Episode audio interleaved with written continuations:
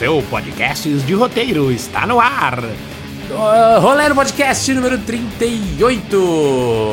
O derradeiro roleiro do ano de 2023 do nosso Também senhor conhecido como The Last One. The Last One. Porém, vamos fazer como as, as a HBO fez com o Game of Thrones na última temporada. Fez o quê? Dividiu em duas. Exatamente, Ah, não é, o vô? Mad Men também fez- ela Mad fez Men isso da AMC, viu? A gente, como a gente segue as tendências aí do mundo, esse não vai ser o último programa do ano, quer dizer, vai ser a primeira metade do último programa do ano, exatamente. Sabe né? por quê? Mas por quê? Explica pra eles, Gustavo. Porque esse é um programa especialíssimo, esse é o programa dedicado integralmente a uma entrevista com um dos roteiristas mais prolíficos e com mais história e com mais pensamento sobre roteiro no Brasil, Doc Comparato. Doc É, Comparato, nosso- também conhecido como o Papa do roteiro no Brasil. Eu como o Sid Field brasileiro. Quer dizer, será que ele gosta desse- de ser conhecido dessa forma? Vamos descobrir nessa entrevista. O Doc falou com a gente sobre uma carreira que, em boa, difícil até. Vou fazer um breve resumo, porque a gente fala isso mais em detalhes na entrevista, mas Doc Comparato é conhecido, acho que da maioria dos roteiristas hoje em dia, como o autor deste manual aqui. Nosso querido É, manual aqui, como o meu vai Doc aparecer ao Comparado da criação ao roteiro é o- certamente o mais conhecido, mais importante manual de roteiro feito no Brasil por um brasileiro, o né? primeiro de todos. O primeiro também, isso aqui, esse livro é uma obra em, em progresso, na verdade. Então ele foi lançado em 1983, como só como roteiro. Aí ele teve novas edições na década de 2000, que essa aqui é de 2009, por exemplo, é, que foi virou da criação ao roteiro, né?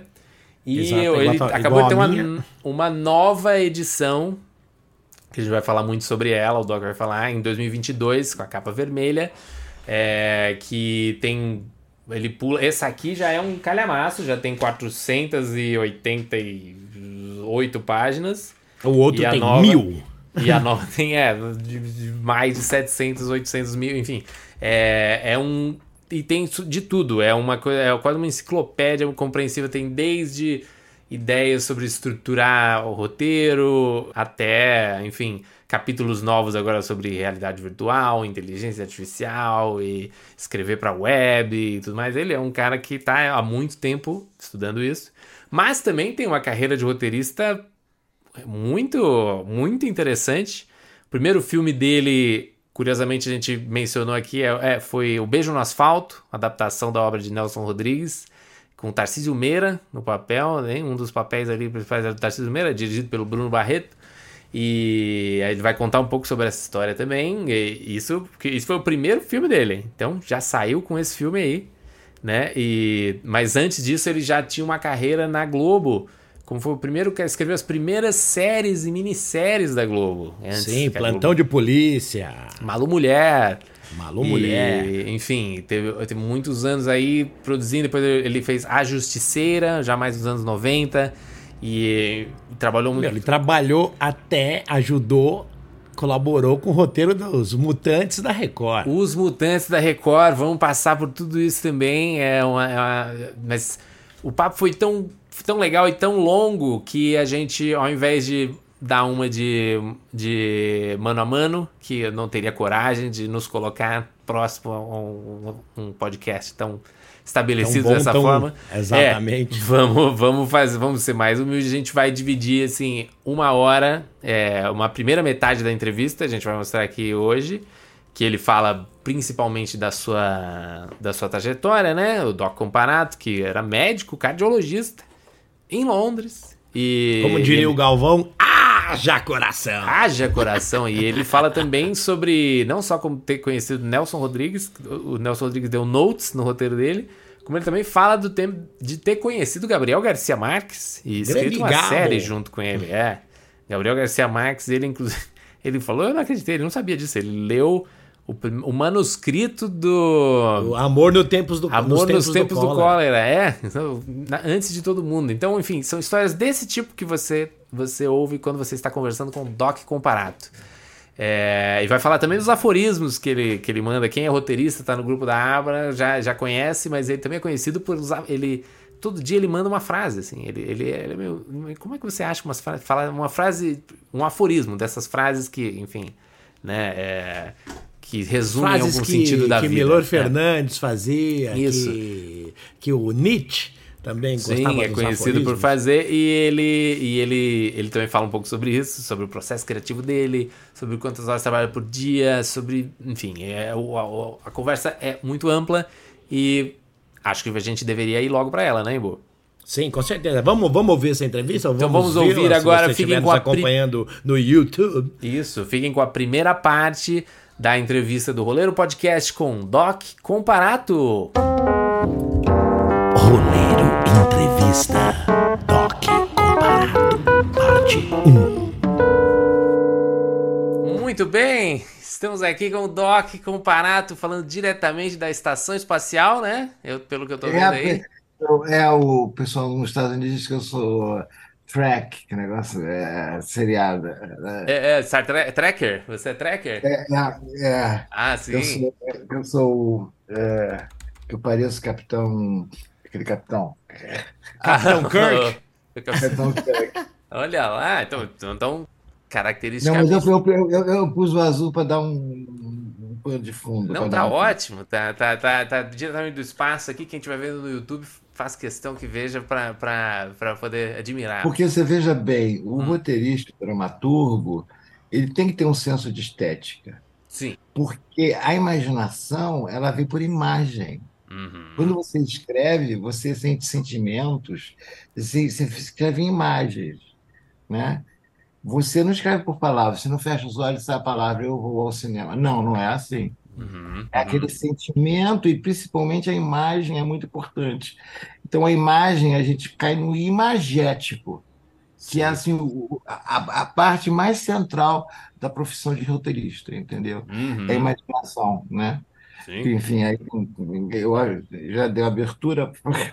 É, não, tá certo. Não, pra vocês verem, já começou aqui. E o nossa, a nossa missão aqui difícil, que é, nós temos essa missão de contar a sua história. A gente vai ter que dar um jeito de contar. A, a gente se colocou a nossa missão de contar a sua história num período aí de finito de tempo que vai ser difícil porque tem muitas imagens. Por enquanto eu tava pesquisando a sua história, tem muitas imagens que, que me vêm à mente. Então vamos, vamos fazer por aí. Vamos, vamos pegar uma imagem e você vai descrever a primeira imagem. Eu, eu, o padrão seria começar a contar a sua história pelo começo, né? Mas eu vou um pouquinho pro passado, mas não tanto. Pra 2017, que eu vi que você foi finalista de Cannes. Você foi. Você. Então, tipo. É, é o roteiro. É. recente. É. Então, É, essa imagem de. Você tá escrevendo. Você já escreveu em inglês? Como é que é? Deixa eu só, só entender o que, que Esse- aconteceu esse ali. roteiro, por acaso, não tem em português, só tem em inglês. Veja você. É, é, deixa eu te falar, é, esse negócio de prêmio internacional é uma coisa. Uma coisa que, que, eu, que eu. de prêmio, né? Vamos falar Uhum. de prêmio. Uhum. É, de concurso de roteiro, que eu acho super importante. Concurso de roteiro eu acho super importante. Por quê? Porque quando eu comecei a escrever, eu, eu, eu, eu mandei meus roteiros, meus, meus, meus contos para Paraná, mandei minha peça de teatro para o Serviço Nacional de, de, de, de Teatro, mandei outra coisa para a Globo, tudo por correio, Sim. entendeu? E ganhei tudo. Estamos falando que ano aqui? Que ano, mais ou menos? falando em 1900 e catapum. Isso. É onde eu tava pensando. É. Bem quando eu tava pensando. É, 1951. Aí eu fico pensando, aí, aí, aí foi o seguinte, aí eu falei, pô, agora com a internet, vou entrar em concursos internacionais. E, Uhum. cara, eu entrei em concurso, quer dizer, não só em Cannes, mas eu tenho prêmios em Cannes, eu tenho prêmios é, no Canadá, em Toronto, Uhum. eu tenho um prêmio em São Francisco, e veio um negócio para mim que eu sou um dos cinco maiores premiados do, do, do filme. É, como é que chama? Tem um negócio? Filme, filme, filme, não sei o quê. Film Station, não sei o quê. É, é, uma, Uhum. é, uma- é aquele negócio que congrega todos os, os, os concursos, você manda para lá. Ah, sim, sim, É, sim. Filmway. Filmway. Filmway, sim. É, que é uma Filmway. plataforma que você pode mandar, você, por ali você pode mandar para vários É, concursos, você né? faz, você faz tudo, e eles, você Uhum. paga e eles estão mandando para os concursos. Uhum. E eu sou um dos maiores premiados do Filmway, tanto tem uma bolsa do Filmway. É, então, porque quando veio esse negócio de internet, eu falei, não, vou mandar para concurso internacional. Sim. né? Então esse roteiro você já escreveu pensando em mandar para É, concurso esse ou era roteiro- algo que você já tinha? Era algo que eu já tinha. Uhum. Mas aí eu, eu fiz, refiz em inglês e mandei e ganhei. Mas isso, não estou vendo se é mais importante. É importante, mas o mais importante de um roteiro, que não tem filme, só tem roteiro, né? Sim. São, são os prêmios que eu ganhei nos Estados Unidos. Eu Sim. ganhei em São Francisco, né? ganhei em Los Angeles. É, enfim, só em São Francisco eu ganhei quatro prêmios. Veja, É? Quatro. Uhum. E você veja bem, ninguém no Brasil se interessa. Eu fico indignado por isso. Sim. Porque vê, é, ninguém se interessa. Você diz, olha, esse, foi premiado nos Estados Unidos. Mas está em português, cara. Eu escrevi em português, depois escrevi em inglês, e foi premiado nos Estados Unidos. Sabe? Como Uhum. não abre porta? Como você não lê esse roteiro? Dá uma olhada. Se o gringo gostou, alguma coisa deve ter. Sim. Então a sua Então, experiência é que o sucesso nesses festivais não abriu tantas portas quanto você imaginava aqui. É, não abriu tantas portas no Brasil, talvez. No Brasil, isso. Ah, No Brasil. Porque quando eu faço, eu faço em, em português e inglês. sim. É, Na verdade, o processo, se você quer saber, a verdade do meu processo é, é variável, mas vamos dizer se a gente tiver um- uma maioria, Hum. seria assim. Eu conto não escrevo, mas eu escrevo uma peça de teatro. Certo. Escrevo uma peça de teatro, escrevo essa peça de teatro. Quando a peça de teatro vem na minha cabeça, depois da peça de teatro, está escrito, está visto, tá, é, aí vem o filme. Uhum. roteiro. Aí eu, eu, eu, eu, faço o filme, Mas quando você diz escrever, você de fato põe no papel uma peça de teatro antes de. Eu escrevo uma peça de teatro. Certo. Não é assim, é assim. Ah, escreve na mão. É, só, é, é, até você falou disso, Doc. É, é, qual a sua relação é, com o papel e com a caneta? Que eu também eu, eu, eu sou um Ah, cara que que- eu fico que- com um caderninho que- anotando. Ah, Olha, olha, olha aqui, tá vendo isso aqui? Que isso? Tem um Ah, o hematoma. calinho. É um calo, olha aqui, é o calo. Aham. Calo, entendeu? Então é calo. De é calo. escrever. Sim. De escrever. Ah, então. Então, então, então eu fico pensando como é que eu, eu fiz, eu fiz sobre o Nordeste, sobre a teoria de Einstein eh, no Nordeste, fiz, fi- escrevi sobre eh, vários filmes que foram passados, que são passados realmente no Brasil, Uhum. e ninguém dá, dá, ninguém lê aqui e fala, olha, se deu lá, dá certo aqui, inclusive o filme feito em português. Mas é um processo que eu uso, quer dizer, eu vou escalonando. Você vai dizer, mas muda muito, muda. Mas o que é, por que, o que que é fundamental? Porque a peça de teatro, ela é, ela é concisa. Ela Sim. tem essência, ela está com essência, o extrato do perfume, entendeu? Uhum. Depois você faz o roteiro, entendeu? Depois você faz o roteiro porque você já tem uma, uma vamos dizer, uma, uma, uma, uma, uma pilastra filosófica e de pensamentos pronta. Uhum. Sim. Dali você pode tirar coisas, não que você vai repetir. Você não pode ficar muito teatral. Os atores não podem Sim. ficar falando. Olha lá, Uhum. estou vendo. Sim. Não. Que barulho é esse? Que Aham. barulho é esse? Uhum. Sim. Enfim, é, é, muda muito o linguajar, mas isso te dá uma experiência, uma proximidade, uma intimidade com o seu trabalho que eu acho super legal. Sim. E eu sou feliz, e eu sou feliz quando eu trabalho. Uhum. Eu sou feliz quando eu escrevo. Sim. Não é que tem pessoa feliz. Eu fico infeliz quando não escrevo. Vou entrar num outro assunto, então, que é, no seu livro, a gente está comentando aqui, só para os ouvintes que estão pegando um pouco, a gente já falou na, na introdução, mas eu quero queremos mostrar aqui para você que todos estamos com o, o, o livro do Doc Comparato, da criação ao roteiro. A minha edição é de 2009. A sua edição qual é, é a mesma, Embu? É, porque eu sei A que tem uma, minha- no- uma novíssima de 2022 que eu não, que eu não tenho ainda. Olha, é essa aqui, ó. Ah lá, ah lá. Ih, Você vai ter que Ah. mostrar na sua frente, assim, pra ele, pra ele aparecer. Mostra aqui, É, assim. é, É. Ixi, A dele é vermelho ou em volta do, Aí, do Doc. isso. é o- igual o seu, eu acho. Ele tá procurando. Não, não, acho que o do Embu é Não, igual o ao meu. nosso é. É. É, acho que é essa mesma aqui. Então, essa aí tá. Aí, estamos vendo aí, agora dá pra ver. Uhum. A, a- essa é de. do- Saiu no ano passado, né? Ela é mais ampliada essa, ainda. Essa, essa, há quatro anos antes, antes da praga. Agora, A minha é de 2009 também. Deixa eu te falar uma coisa. Esse livro já fala sobre novas mídias. É um livro quase, olha aqui, É, sabe? tem. Quase mil folhas. Fala de inteligência artificial, roteiro para a realidade virtual, anima...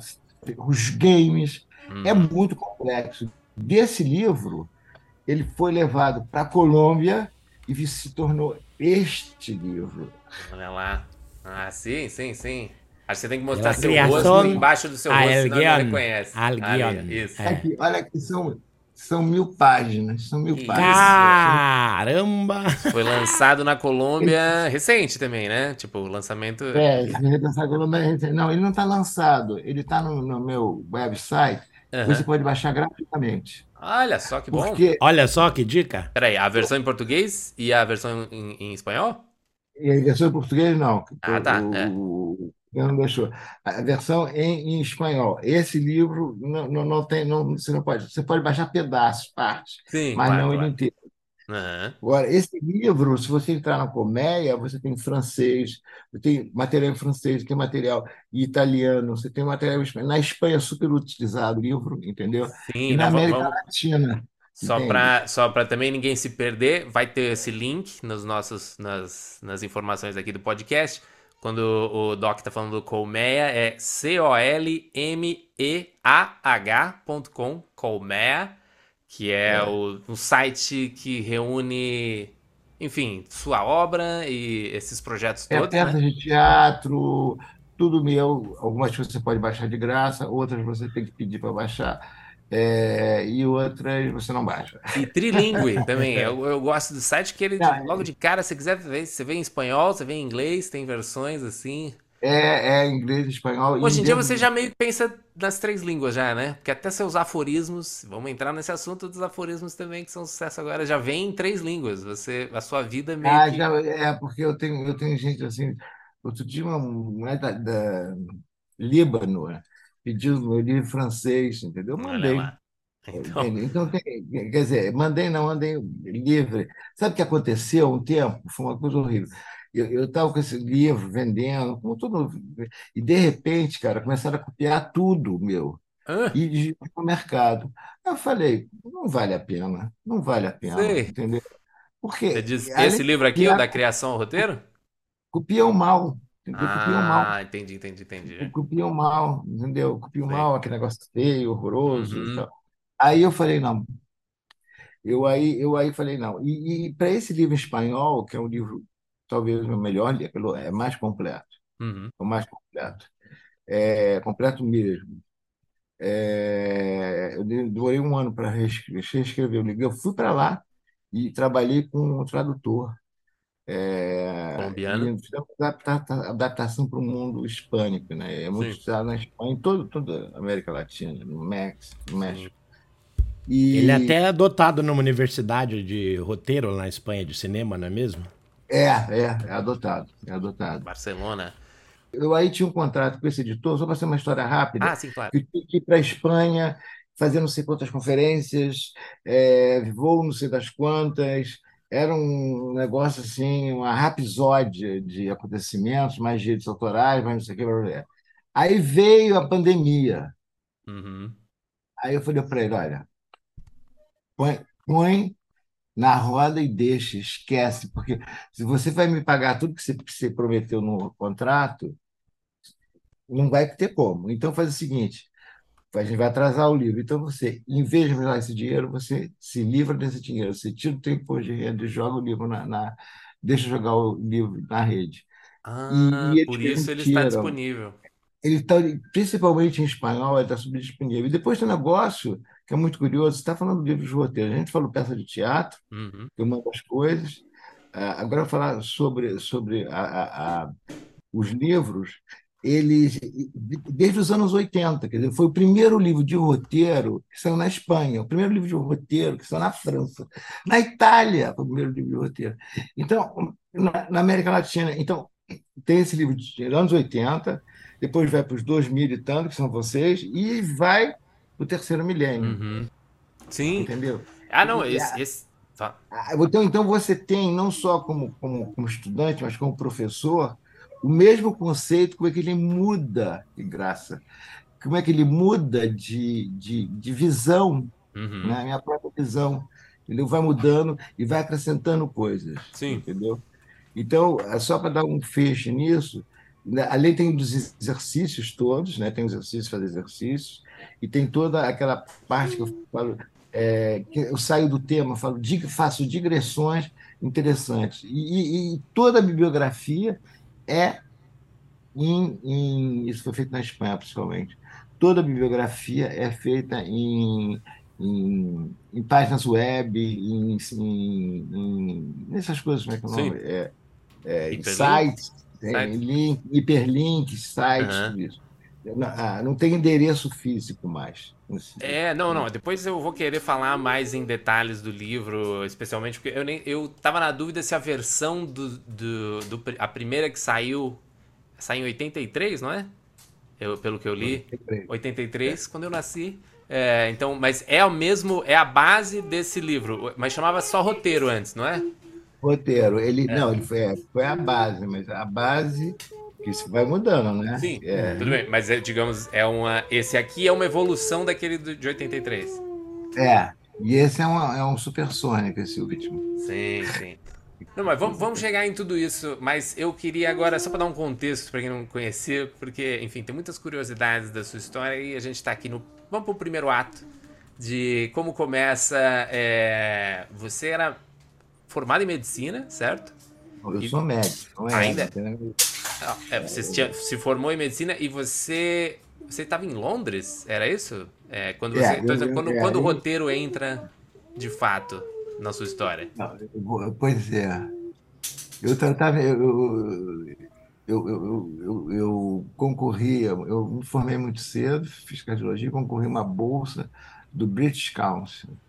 E eu fui para a Inglaterra. Primeiro trabalhei no servidor do Estado e fui para a Inglaterra com 25 anos, 27.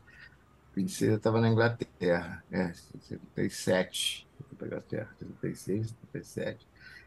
É, e lá na Inglaterra, eu era residente no hospital, claro, mas eu, enfim, eu vi que já tinha chegado no topo daquele negócio, sabe, já não.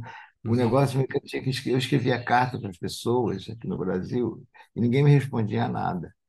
Aí um dia eu falei, sabe o que mais? Não vou mandar carta para ninguém. Eu vou escrever para mim, entendeu? Hum, É, Eu comecei a escrever para mim. Esse foi um processo interno que parece uma, uma vírgula, uma besteira, né? Mas ele teve uma conotação muito forte, que eu fui de férias para a Irlanda, e lá eu tive, assim, realmente a visão... Aconteceu uma série de fatos e eu fiquei hospedado, hospedado vivendo num sítio que estava em construção com o pessoal.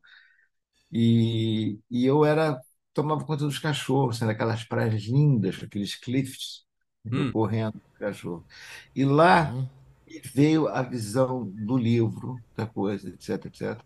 Então eu escrevi sete contos, onze contos, e, e, e- e entreguei para o Ivan eh, Lessa, que estava vivo em Londres. uhum. E ele falou, ele falou, eu nunca vi isso, é fantástico, vou mandar ser editado. E ontem, por acaso, o Gustavo Barbosa, que era editor do Pasquim, Hum. quando ele mandou, ele mandou uma carta, "Olha, o seu livro já está sendo editado.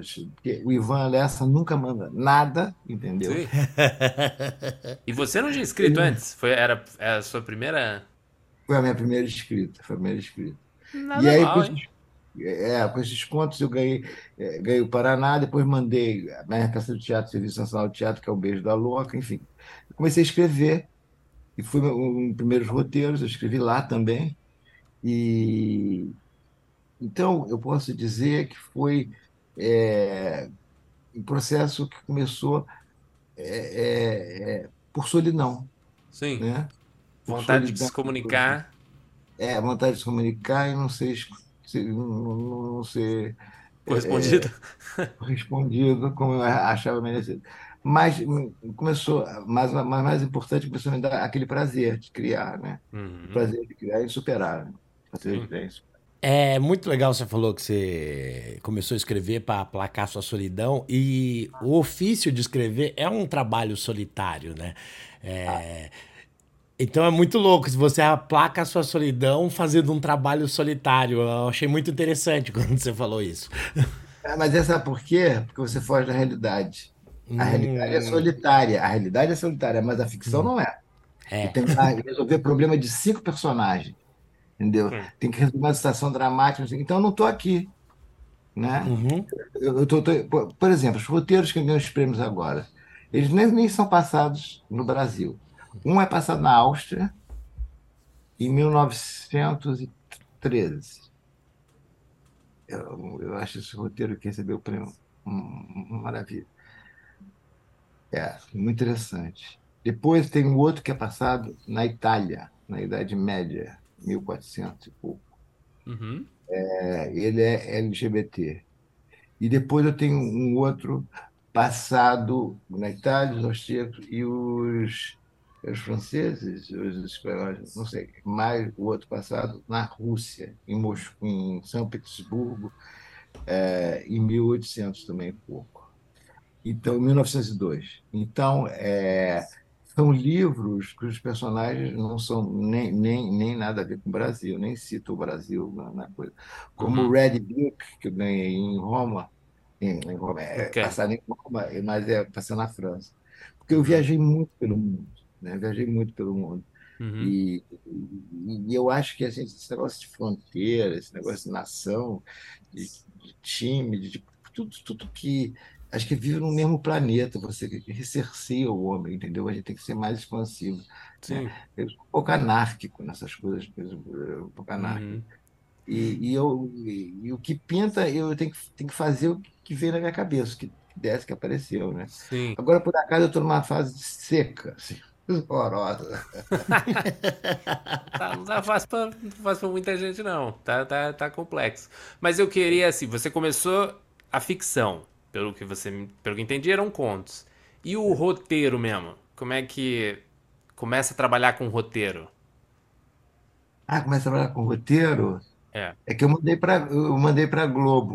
O roteiro eu nem mandei para Globo, vou te contar.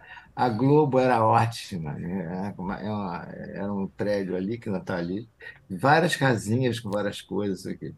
Uhum. Aí eu, eu fiz um especial, escrevi um especial. Isso fiz lá em Londres. Fiz um especial Pera, mas te, te contrataram pra escrever ou você escreveu? Não, não, não. Eu escrevi tudo por conta própria. Escreveu o que Normalmente, escrever? Entendi. eu, eu, atualmente, por conta própria, tem que ser uma proposta muito legal, porque normalmente eu, eu, eu, eu escrevo Claro. O que, eu- o que eu acho legal e mando. Se você Uhum. quiser comprar, compra. Não joga fora. Sim. Então, Uhum. Uhum. é porque é, não estou mais em idade. de- Eu gosto de receber propostas, ó, faça isso, faça aquilo. Eu acho, acho que Uhum. faz parte do ofício, isso é ofício. E eu, Uhum. eu, eu respeito muito isso. Mas é o meu ofício. Mas atualmente eu, eu tento mais. Se não tem nada, eu, eu, eu tenho que escrever. Uma- Alguma coisa minha, Ah, sim. entendeu? Tem que estar escrevendo sempre. Para escrever. Uhum. Então eu fui para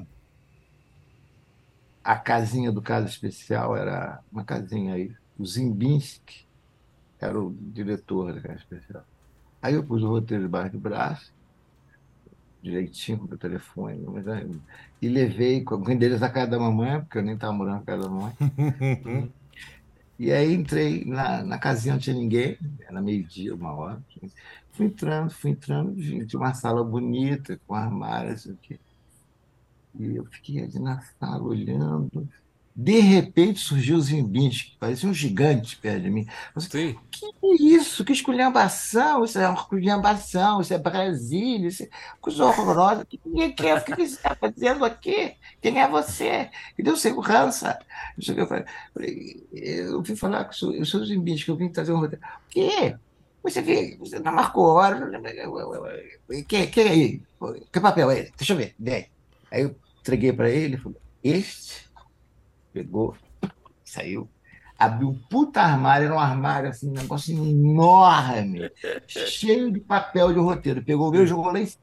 Toma, já está, já está na lista Recebido. para recebido. Pode se retirar. Rapaz, Entendi. Não foi um começo muito auspicioso, então.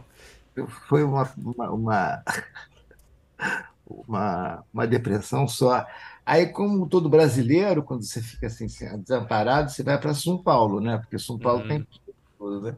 Vou até pôr para São Paulo, que que eu comecei, fiquei, conheci o Chico Buarque, conheci o, o Abajur Lilás, o Plínio Marcos, conheci muita gente legal em São Paulo. Eu fiquei meio enfranhado com o negócio de escritura.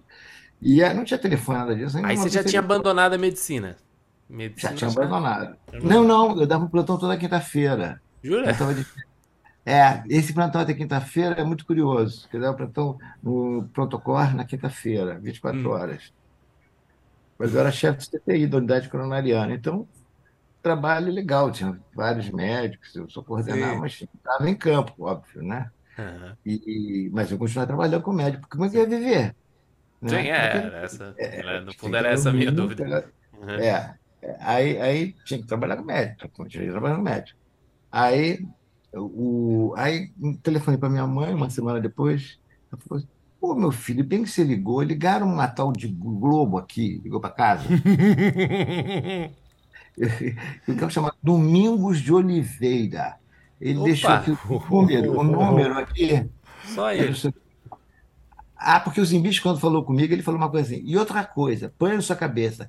Já tenho programação por dois anos. Dois anos. Dois anos.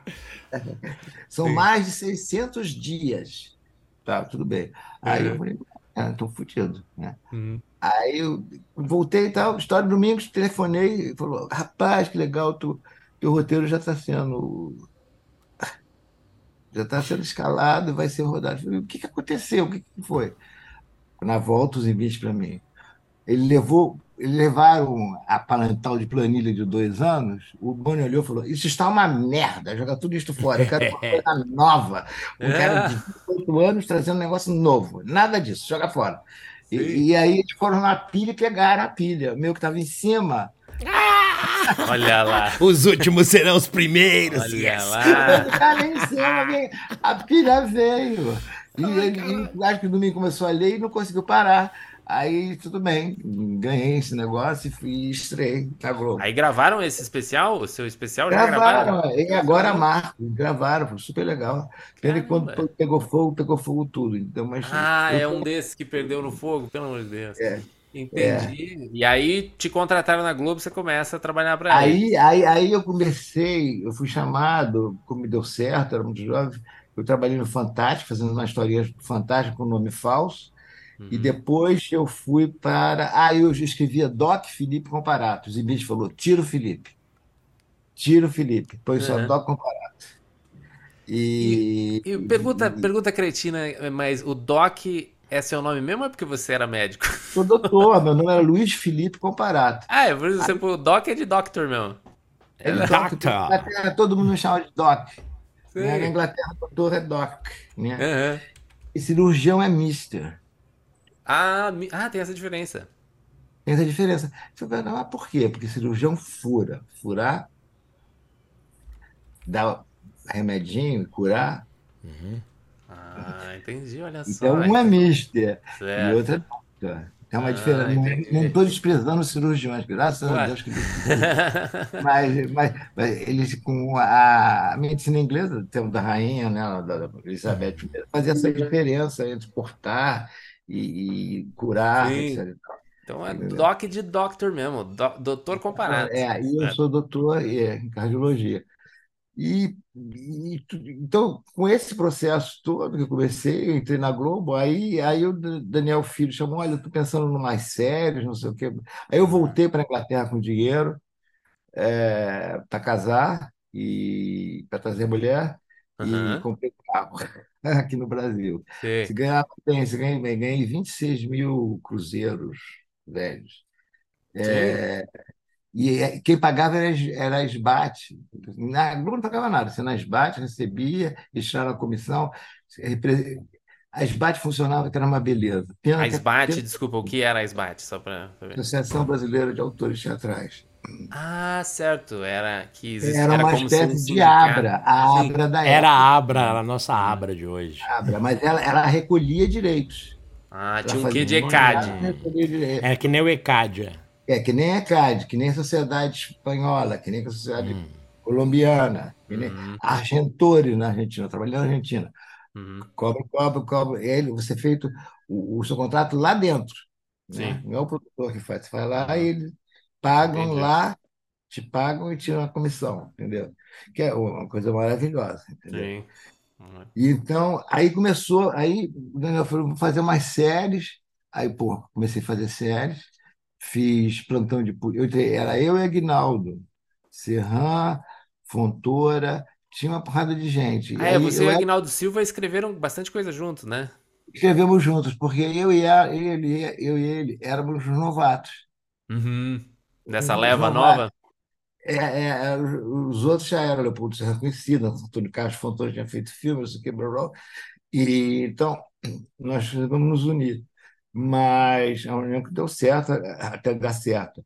Mas, de todas as formas, a gente escreveu a, a primeira seriados, eu é que fiz a estrutura do seriado, 10 minutos, 5 minutos, 10, 15, 20, era muito inglês, peguei os livros. Eu estudava também, eu comecei a estudar. O roteiro já lá na Inglaterra. Aí, É mas porque para dar um contexto era uma coisa nova na Globo, né? Não estavam fazendo seriado ainda, não é? Nunca fizeram seriado na rede. Ah, Aí abriu o seriado e o seriado foi aquele estouro, entendeu? Qual foi esse primeiro que você trabalhou? É, foi Plantão de Polícia e Malu Mulher. Uma mulher. sim. Malu Mulher. Malu Mulher. Malu Mulher recebeu prêmio em Praga. Imagina Não, foi um, um fenômeno, né? É, aí, e, Plantão de Polícia era, era- era ótimo, era, era comunidade pura. O que a gente filme de comunidade que a gente vê hoje era o Plantão de Polícia, Uhum. com o Carvana. é, enfim, foi, foi uma época muito rica em termos de coisa. E aí um dia o Bones me chamou e o Agnaldo falou assim: Olha, vocês, eu estou com um projeto aqui, umas coisas, eu quero fazer uma minissérie de segunda a sexta, de segunda a sábado. Vamos Uhum. tentar a minissérie? Eu falei: Vamos. Então falou: Então eu dou para vocês, cara, muito curioso isso. Eu dou para vocês uma semana para vocês viajarem no São Domingo, que era produtor.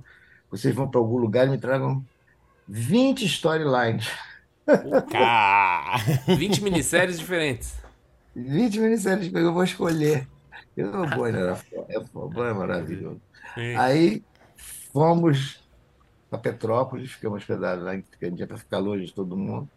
E escrevi. Eu me lembro que a gente. Sabe aquele truque? A um e a dois, ele vai jogar fora. Então, né? Uhum. a, Boi de piranha. Pra... É, exatamente. ele, é do caralho.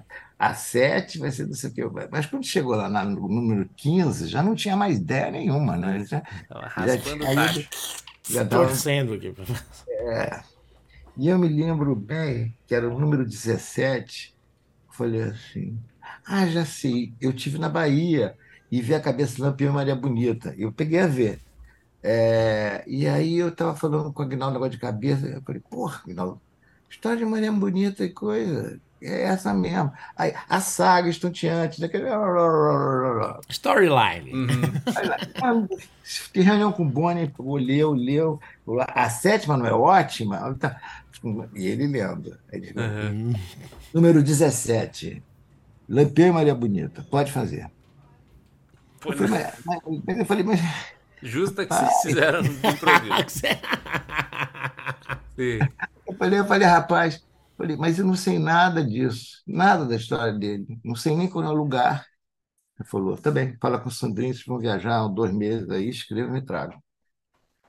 Aí a gente foi para a Bahia, foi para o interior da Bahia, tudo isso aqui, aí escrevemos, ah, que é muito original, porque é, é, um- é- muito conhecido na Câmara de tudo, historiadores, blá, blá.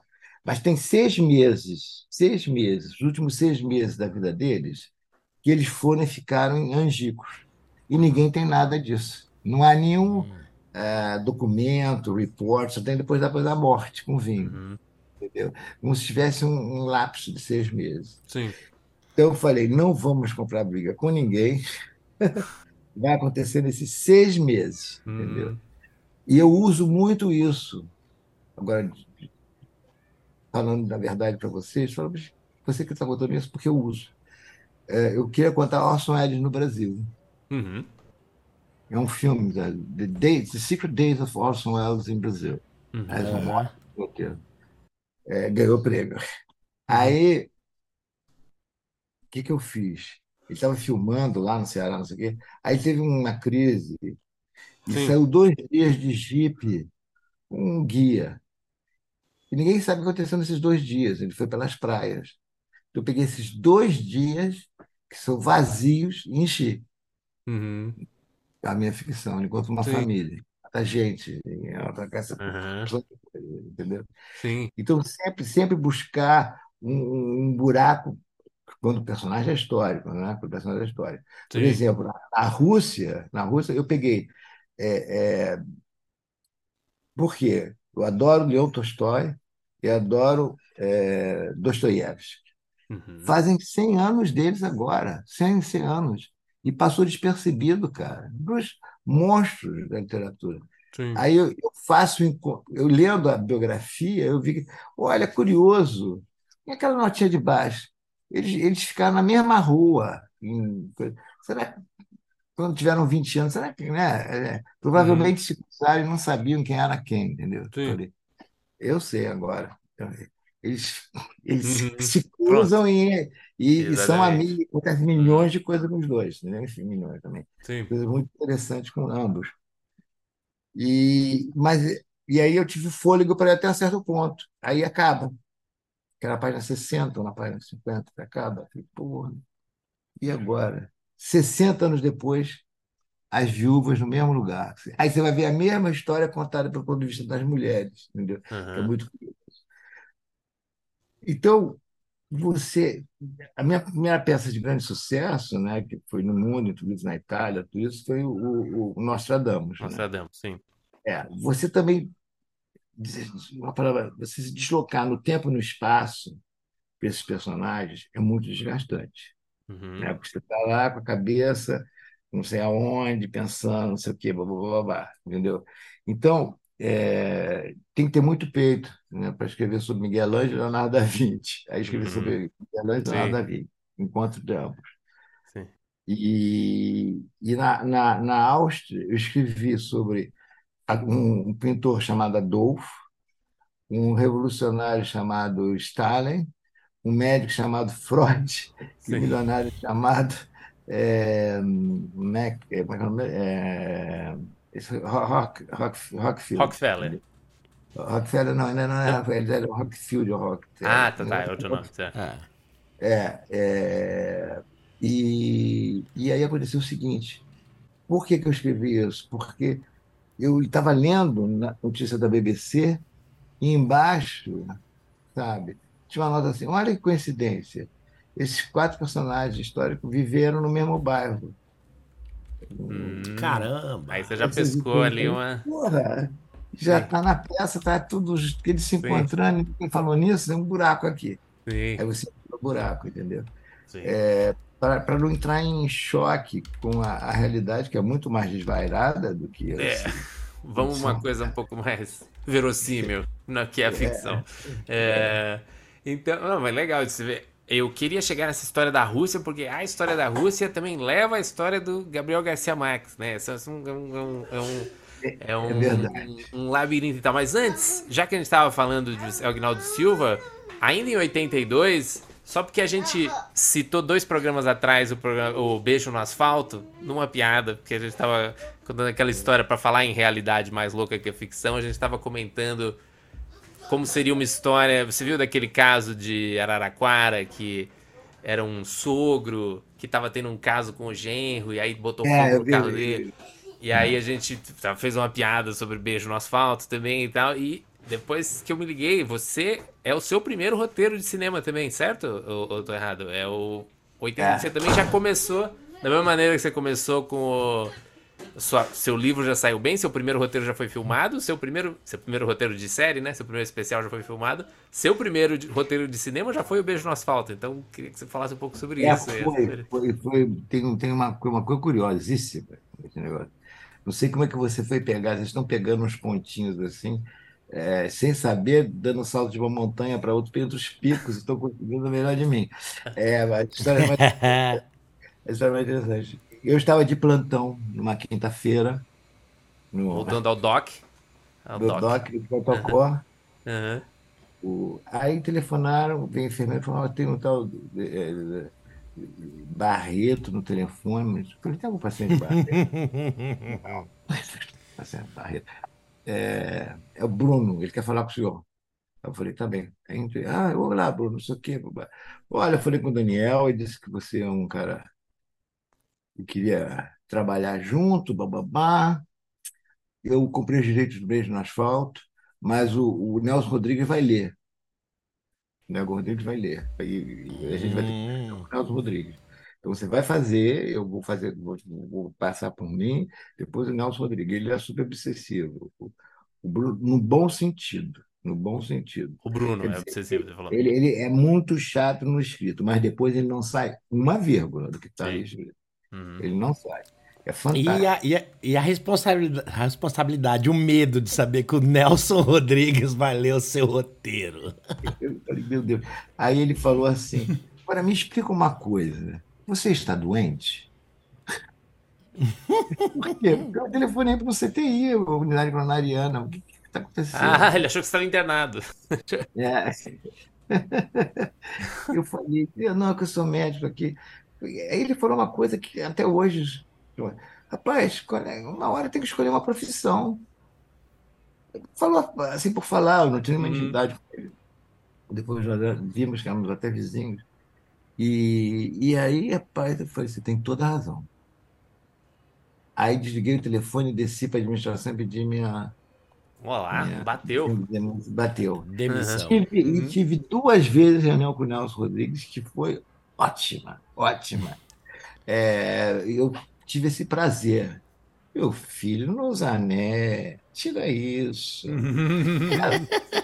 Meu filho, meu filho, você usou aqui, não precisa, não precisa, é demais. Isso aqui está muito bom, hein? Isso está muito bom que você É, Então ele dava bons notes. ah, e eu passei nesse. Aí veio a Bonitinha Mais Ordinária, o outro Lara Rezende. Aí ele falou: o Doc faz.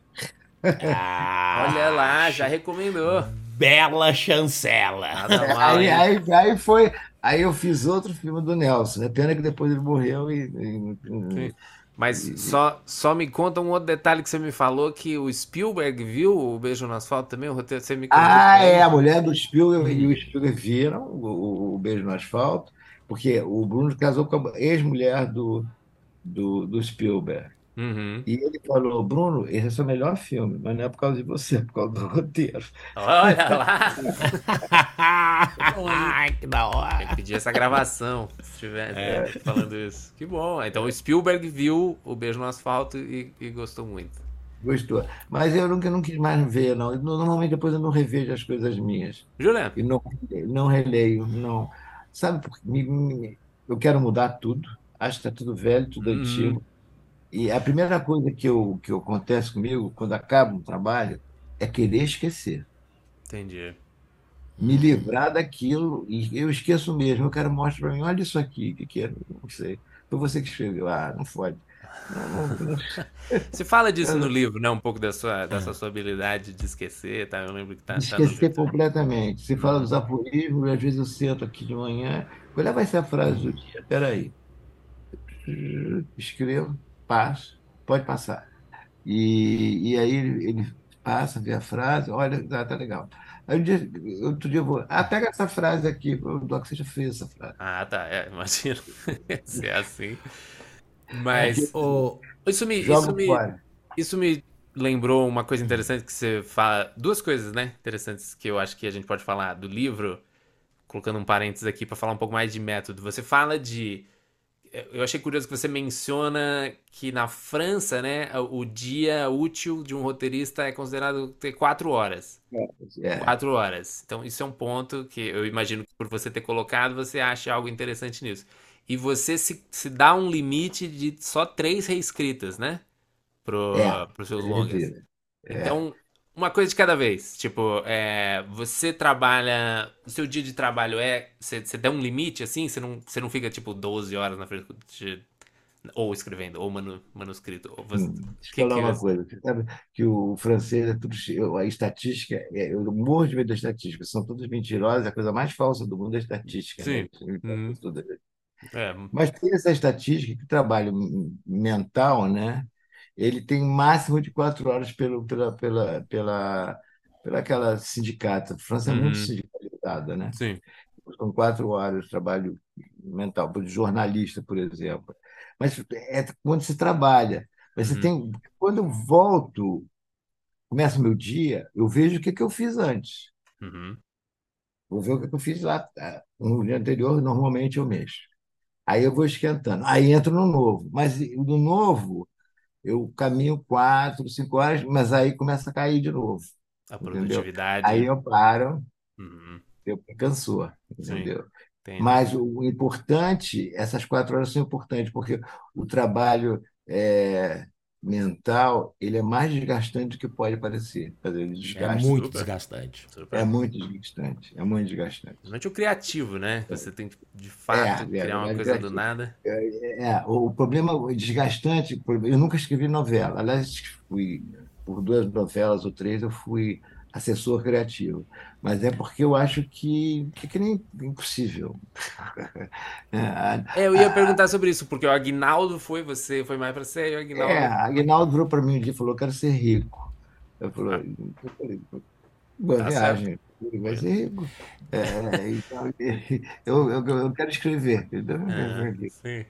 Por quê? Porque eu acho que a novela ela, ela gasta tema, ela queima que- tema, É uma máquina. ela é repetitiva, ela é Muito longo.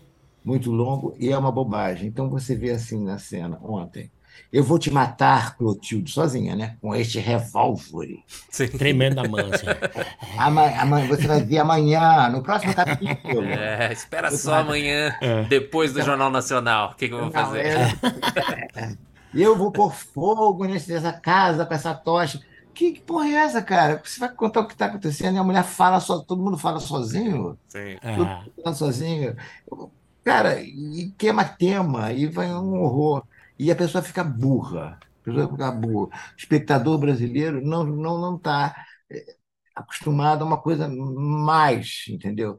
Normalmente agora com produtores vamos mudar para o hoje é, que eu não gosto muito de, de- de- na Abra, eu, eu sou sócio, estou lá, sou fundador da Abra, né? Uhum. Eu, antes da Abra já fundei, no meu livro conta essa história. Eu é, Você fundou a Hot também, né? A Hot, é, eu fundei a Arvate, a Arvate, é.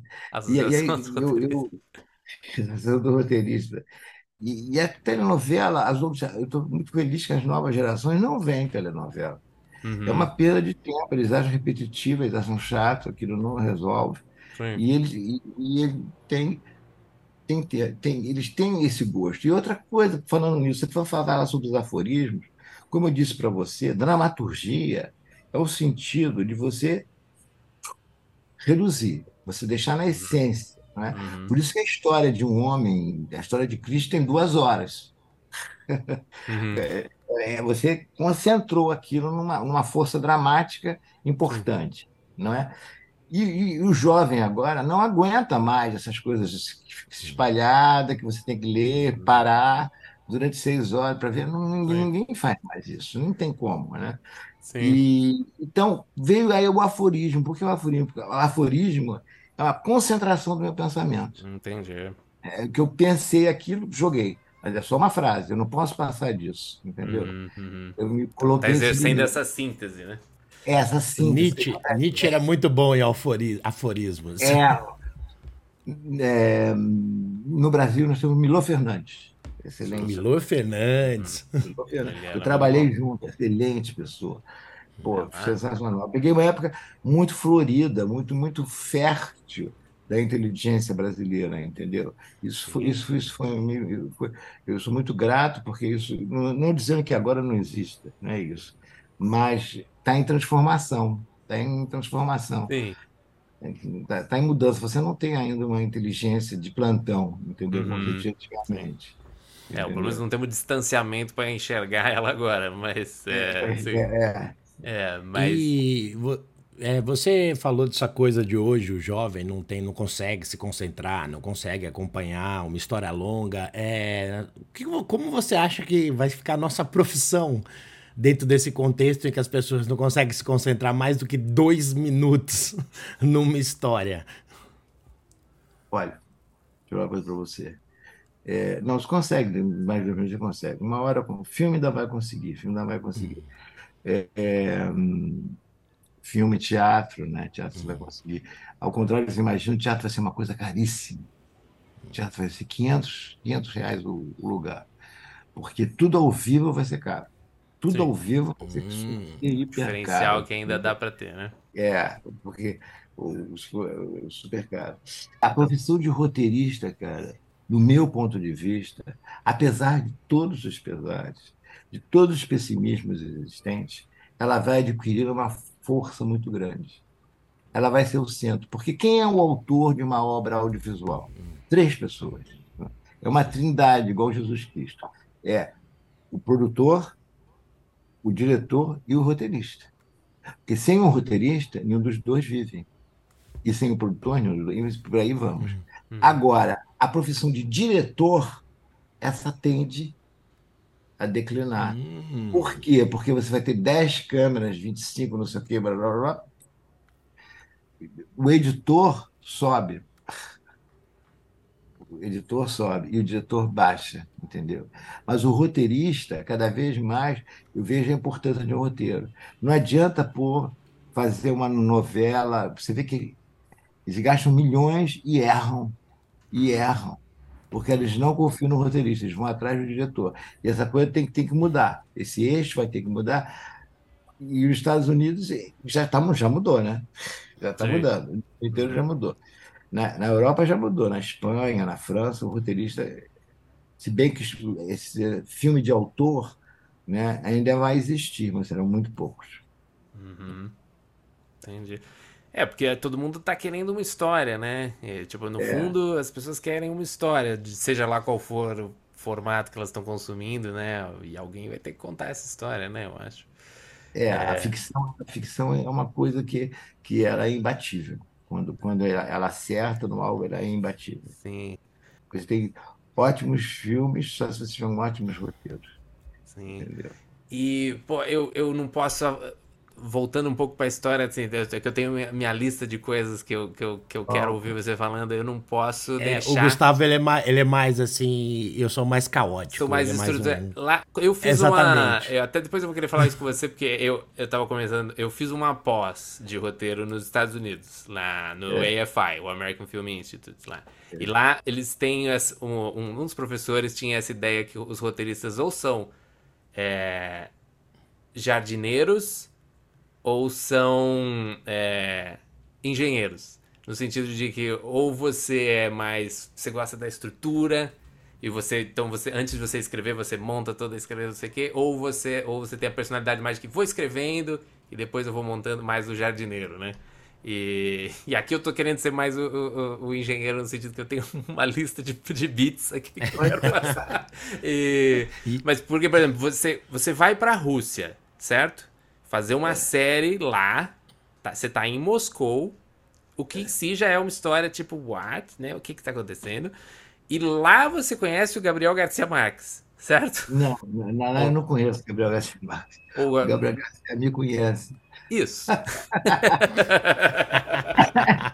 então, enfim, é, eu só não, dou não, esse eu, prompt e você, você desenvolve. Não, eu, tava eu, eu, eu, fui convidado né, para escrever o um filme lá. Não sei nem porquê, porque eu falei assim, o adido, adido cultural russo, falei, mas eu não sou comunista. Ele falou, exatamente por isso. Uhum, uhum. Estamos mais. Você Entendi. É, a, é a história. Era na época da abertura um pouco? Estava é, estava né? tava o Gorbachev. Hum, Gorbachev, sim. É, aí eu fui, recebia em dinheiro que vinha em dólar para Panamá e recebia aqueles rubros, que eram quilos de rubro que eu gastava, comprava uhum. tudo, dava Para mim não, não, valia nada aquela porra, entendeu? Você ficou quanto tempo lá em Moscou? Faz, eu fiquei três, três, quase quatro meses, quase cinco meses. Hum. Eu viajei também por lá. Mas é muito, foi muito curioso que eu peguei o senhor comunista, né? E, e eu, eu, fiquei no, nessa parte. Eu tava, o hotel era complicadíssimo. Esse hotel foi até destruído. Era, tinha 71 elevadores, 400. E no meu andar, né? Tava só os VIPs, os VIPs convidados do, do governo, né? Uhum. E então eu conheci muita gente ali, muita, muita, muita americana, muita, muitas pessoas conhecidas, né? É, e eu estava no balcão lá fazendo de costas, e o Gabriel desceu uma escada enorme que tinha, falou, Doc Comparato. Aí eu virei. No! Aí falou, tu vais trabalhar comigo. Ô, louco! Ele te conhecia de onde? Era um, sou, sou fã de Malu Mulher. Não, ele falou, Malu, tu vais trabalhar comigo, porque meu livro foi copiado em Cuba e ele estudou meu livro. Ah, por causa do livro. É, aí o Gabo falou para também por causa dos meus programas todos passavam em Cuba, né? Uhum. O plantão de polícia, né? É, então ele, ele, ele, ele, ele, ele adorava o roteiro, mas era péssimo roteirista. É... É mesmo, ó, que, que... isso é bom de ouvir. Eu gosto de ouvir isso. Interessante, né? Um dos maiores escritores é. da história era um péssimo roteirista. Sim. Essa é uma frase maravilhosa. Tanto que ele reconheceu a necessidade de um roteirista para trabalhar no negócio. Não, eu tenho até fotos ali que eu podia mostrar pra vocês. Eu tenho uma coleção de fotos com ele. Eu adorava ele, adorava. A gente morava é, num apartamento assim, outro em frente. Ele também tinha uma casa em, em, em Havana e tinha o um carro dele e tal. E eu fiquei, frequentei muita intimidade dele com a, com a mulher dele, com a Mercedes, ficava hospedado, e foi ótimo. E aí, então vocês um foram sobre... dar um curso juntos em Cuba, certo? Não, não, não, não. A gente primeiro, lá em, Moscou, a gente começou a conversar, e estava a Ana Chigula, estava Marcelo Mastroianni, estava o Fellini, olha a minha mesa, a mesa dele, era um negócio assim, e eu na mesa lá junto, é impressionante, eu adorei aquele negócio. Né? Sim. E, e, então sempre. E aí ele me, me resolveu adotar, me levava para cima para baixo, entendeu? E eu ia, eu ia, né? Hum. Então aconteceu o seguinte: ele, ele, ele falou assim: é, vamos, título, é esse conto que eu quero. Minha, minha alquilo para sonhar, minha, uhum. minha luva para sonhar. Uhum. É, você vai pensando sobre, sobre esse negócio. Blá, blá, blá. Eu falei, tudo bem, eu penso, não tem problema nenhum, vamos começar a conversar. Mas ele não ele ligava, ele falava comigo assim. Depois nós fomos, ficamos juntos muito tempo, né? Então a gente, a gente ele era inglês. Às nove horas a gente começava a trabalhar. Certo. Às nove horas em ponto, uhum. entendeu? Ele começava a trabalhar. E eu fazia estrutura, né? Eu começava a falar estrutura, conversando com ele. Para adaptar esse conto para uma série. Uma série, uma série de cinco uhum. episódios. Uhum. Com a Ana Chigula. Sim. E fez, com a Ana Chigula. E aí, a produtora alemão, tipo, produtor, não sei o quê. E aí, tem duas histórias interessantes. A primeira é que eu fiz o contrato junto com ele e ele doou todo o dinheiro para a escola e eu tive que doar 100 mil dólares junto com ele. Não ganhei porra nenhuma. ele assinou a doação. saiu na televisão. Saiu na televisão, cara, eram hordas de cubanos e cubanas atrás de mim, senhor, senhor, que pensavam que era milionário, que dá 100 mil dólares para uma escola de Ah, saiu a notícia que você ganhou 100 mil. Porra, é, é, que eu doei 100 mil. Aí, Sim. realmente. Pô, se esse é, cara doa 100 mil, deve ter mais uns, mais uns milzinho para me dar, né? Não, nem mil, é 10, 15 Sim. dólares, 20 dólares já é muito. Sim. Aí eu, eu contratei, inclusive, um rapaz lá, um assistente, e bater o Manuelito para digitar para mim. Aí ele falou, ele falou assim, eu, no final peguei 500 dólares, falei, toma aqui, Manuelito, para você. Ele falou para mim, eu vou casar. Eu falei, ninguém casa com 500 dólares. Casa. Aí nós... Aí, não, não, pagou o casamento do Manuelito. É, a Manuelito, minha amiga até hoje, mandou coisas na Colômbia. Ele, ele, ele, ele realmente, nós estamos naquelas tendas, né? Uhum. E um fogão custava é, 13 dólares, uma geladeira custava 22 dólares. E ele ficou, montou uma casa com o meu nome, né? Eu tive que pagar e tudo dizendo, mas o senhor vai levar a geladeira? Vou, não tem problema. Uhum, uhum. E, e, tudo para o Manuelito. Mas, enfim, isso é outra história. não é muito Mas o, o, Gabo, né? o Gabo era interessante. Tá com o Gabo, pelo menos. Então, à noite a gente escrevia. De, de manhã, quer dizer, de manhã a gente escrevia, depois ia almoçar. Depois do almoço, eu dava sempre, tinha uma conferência minha para o pessoal da escola. Sempre um negócio. Uhum. Tipo quatro horas, cinco horas. Estava vinculado à escola de cinema lá de. de... É, em Santo Antônio de los Banhos, que Sim. era mantida por ele, né? Uhum. Aí, e por mim, né? Assim, aí, Eu, pa- eu paguei todos os bo- boletos internacionais da escola, lá. todos os boletos. Uhum. Mas em compensação tinha carro, chofer, tinha empregada, tinha tudo. Mas aí, é, aí às seis horas, lá para as seis horas, punha, caras batiam aquele negócio todo, digitavam aquela bodega toda, o papel dava para ele e para mim. Aí eu lia, babá, mas o dia já estava estava bem extenso, né? Uhum. que eu resolvi, com um acesso de, de- não sei de que, é, de bom senso, resolvi acordar. Que eu me acordava cedo, eu resolvi acordar cedo e fazer natação. E tinha um professor russo, professor da escola na russa, não falava nem caixa dentro. Aí ele me ensinou a nadar diferente, que eu nadava assim, né? Ele falou, não, tem que nadar. Uhum. Eu nadava, beleza. Então eu ficava super cansado, entendeu? Ah, tá. Aí eu li o que a gente tinha feito, marcava as coisas que eu achava que estava ruim, não sei o que mais. E ele, e ele às vezes me chamava, sabe? As portas ficavam abertas de um apartamento para o outro. Isso em, em, em Santo Antônio, Uhum. em Cuba. E aí ele me chamava e dizia, e dizia assim: Olha, é, vou, vou, vou- te ler um trecho. Aí começava a ler uns negócios, minha cara era no sono. Assim. Aí eu falava assim: Ô Gabo, é, uma vez me lembro dessa história, qual é o título disso? Amor em tempo de cólera. Falei, Olha, Gabo, vou ser muito franco contigo. Amor em tempo de cólera é um título contraditório. Amor vida, cólera é morte. Uma morte, aliás, horrorosa. Esse, esse título, eu, se fosse, eu mudava. Aí ele falou assim, pois Mercedes me disse a mesma coisa sobre 100 anos de solidão. Quem é que Opa. vai ler 100 anos É. de solitude? Uhum. E eu disse, e, e saiu o livro. Falei, então tá bem, não vou discutir com você. Bem, o- isso, primeiro exemplar será seu. E realmente eu estava aqui na a DHL, chegou meu apartamento aqui, saiu lá na Espanha, puf, bateu no meu apartamento, 24 horas depois, estava o livro na minha mão, eu li e tinha um bilhete da, da, da, da agente dele, eh, dizendo para mim ligar para ele. Eu tinha um telefone direto dele. Ele atendeu. Lá de 5 horas da manhã, ele acorda às 5 horas da manhã, acordava.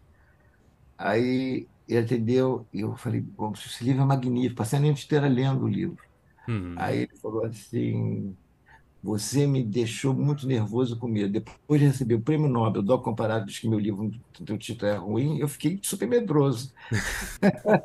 Caramba, você quase mudou o título do Amor nos Tempos de Cólera, Doc. Quase você, É, você me faz essa. Olha lá, pô, é interessante demais, hein? Meu Deus do céu. Ah, mas é por, por que que era peça retorista? Vou te explicar por quê. Sim. Opa, opa, opa. Vamos, vamos lá, vamos, esse, esse que é o ponto legal da história. Assim.